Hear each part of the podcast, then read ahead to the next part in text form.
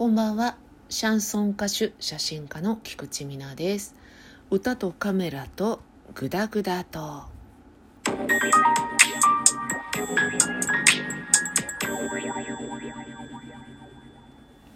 コロナはいつ収まるんでしょうね。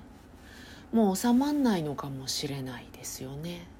子供の頃に本とか読んでると疫病で人類が滅ぶとかさそんな話が出てきて現実感なく思ってたんですけど今の状況ってまさに疫病ですよね。個人的には東日本大震災以降天変地異とか起こっていて悪い方に悪い方になんか進んでいるなっていう感触があります。コロナなんでね医療従事者の方っていうのがものすごく激務に追われていて直接接する病棟の方とかね感染症が専門の方とかそういった方はめちゃめちゃ疲弊しているし大変な中で頑張っていらっしゃるっ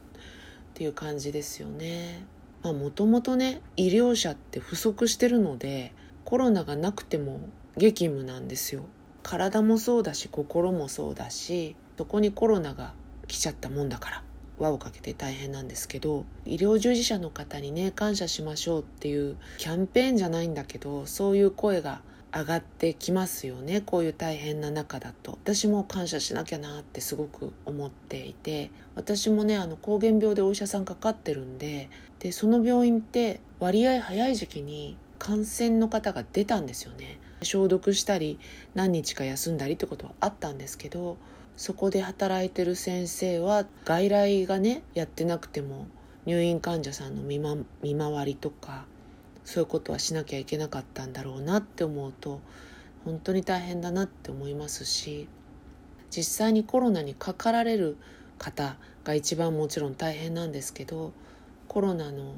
流行りによってね不安を抱えてしまったりとかお仕事なくされたりとかねそういうことで鬱っぽくなっちゃったりとか不安が押し寄せてきたりとかあと持病が悪化したりとかねそういう二次的って言ったらあれですけどそういう人たちもすごく増えてしまったと聞くので直接的にコロナに対応している医療従事者の方の次にはパッと見はあんまり関係なく思えるようなそういう科で働いてる医療従事者の方もめちゃめちゃ大変なんだろうなって思います。私はもうひねくれもんなんでキャンペーン CM みたいのってあるじゃないですか。忙しく働いていらっしゃるお医者さんとか看護師さんとかを映して医療者に感謝をとかあれ？映ってるの先生と看護師さん。でいいとこう救急隊の人とかさあと検査の人とかそんな感じですよね。でいきなり患者さんの笑顔とか子供の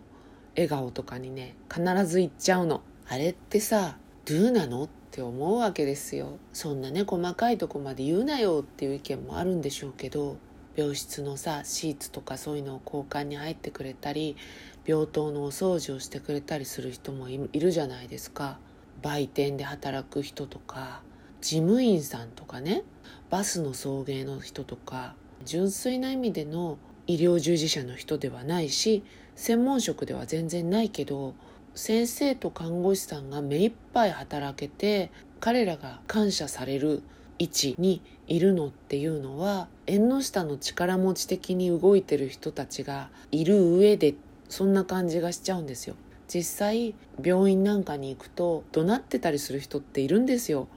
待ち時間が長いとか納得のいかないことがあるんでしょう。それについて怒鳴ってたりね文句言ってる人って見かけるんですよね。でその時に矢面に立ってるのって事務員さんとかなんですよ見てると。なんかすごいかわいそうだなって思って見てたりあとは先生には言えなかったんだけどって言って調剤薬局の薬剤師さんに話したりね。あと先生には「ありがとうございます」って言うんだけど他のスタッフの人には高圧的な態度をとる患者さんとかもいるんですよね。その辺がねなんか分かってるよ。分かってるんだけどでもせっかくのキャンペーン CM ならばちょっとね目を向けてくれたら嬉しいなーなんて感じるわけなんですよ。しょっちゅう病院に行ってる身としてはねそういうことも思っちゃったりするんですけどね。